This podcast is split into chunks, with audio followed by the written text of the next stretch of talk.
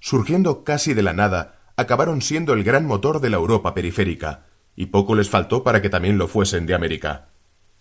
Tuvieron llamativos y veloces barcos de guerra con cabeza de dragón en la proa, pero también mercantes. Seguramente, estos últimos fueron los que más pudieron verse en su tiempo surcando mares y ríos, difundiendo e intercambiando la cultura y el comercio. Capítulo 1 Siglo VIII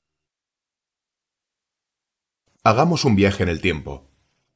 Supongamos que estamos en Dinamarca, a finales del siglo VIII, concretamente en Jutlandia, la península alargada y plana y pantanosa que apunta hacia el norte.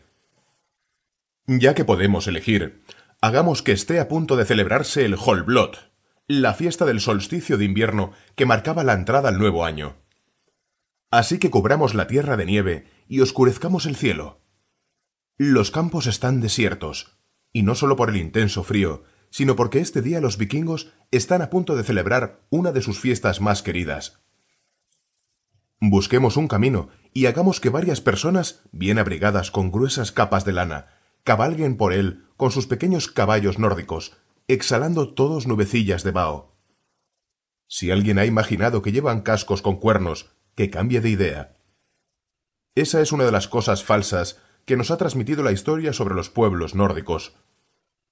Sabemos a ciencia cierta que no llevaban cuernos, porque se han encontrado miles de tumbas en las que al difunto se le enterraba con todo su equipo de guerra, y en ninguna de ellas había un solo casco con cuernos. Tampoco todos son muy altos, en términos actuales, a tenor del tamaño de las tumbas. Por otro lado, si alguien se ha imaginado a estos jinetes rubios y de ojos azules, puede cambiarle el color de alguno de ellos, pues de todo había. No todo acaba ahí. Si ellos supieran que nosotros los consideramos vikingos, seguramente se echarían a reír. Estos son daneses, y mantienen contactos a través de los estrechos brazos de mar con los noruegos y con los suecos, teniendo en cuenta que todos estos lugares están formados por un número considerable de pequeños reinos, que aún tardarán en estar unificados, seguramente afinarían bastante con los gentilicios, llegando a conocerse por nombres de tribus o clanes. Entonces, ¿por qué los llamamos vikingos? Este pueblo nórdico ha pasado a la historia sobre todo por las crónicas que escribieron los monjes que sobrevivieron a los asaltos llevados a cabo en Inglaterra, Irlanda o Francia. Aquellos que se dedicaban al pillaje, el robo y el incendio, sí eran vikingos. Podían proceder de cualquiera de las tierras nórdicas, pero la denominación de vikingo era sólo para los que participaban en una de aquellas expediciones.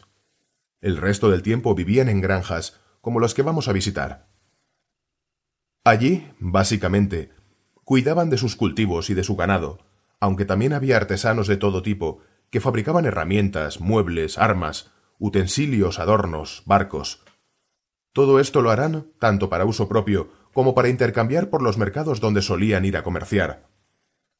Porque este pueblo, al que la historia durante siglos ha tildado de bárbaro, fue el que abrió y mantuvo una de las rutas comerciales más grandes de su tiempo, que llegaba desde Groenlandia hasta Constantinopla, fundando de paso ciudades y estados, consiguiendo algo similar a lo que en la antigüedad hiciesen fenicios, griegos y romanos en el Mediterráneo.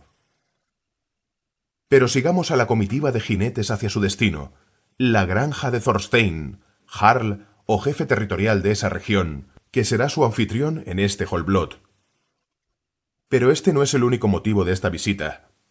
Uno de los jinetes es un joven llamado Ragnar, hijo del rey Sigurring, que dará mucho que hablar en el futuro. Aunque es valiente y está soportando bien el largo viaje bajo la inclemencia del tiempo, en su rostro se aprecia cierta preocupación. Su vida va a dar un cambio importante. Como es costumbre entre muchas familias de vikingos, sobre todo los que gozan de cierta prosperidad y mantienen lazos de amistad con otros como ellos, los niños se van a pasar una larga temporada, a veces varios años seguidos, a otra granja, donde una familia amiga se encargará de completar su educación. Además de posibles envidias familiares, unos padres tienden a ser demasiado tolerantes y otros demasiado exigentes. Ambas cosas pueden llegar a ser igual de malas cuando un joven se tiene que preparar para un tipo de vida en el que continuamente tendrá que poner a prueba sus aptitudes para la supervivencia.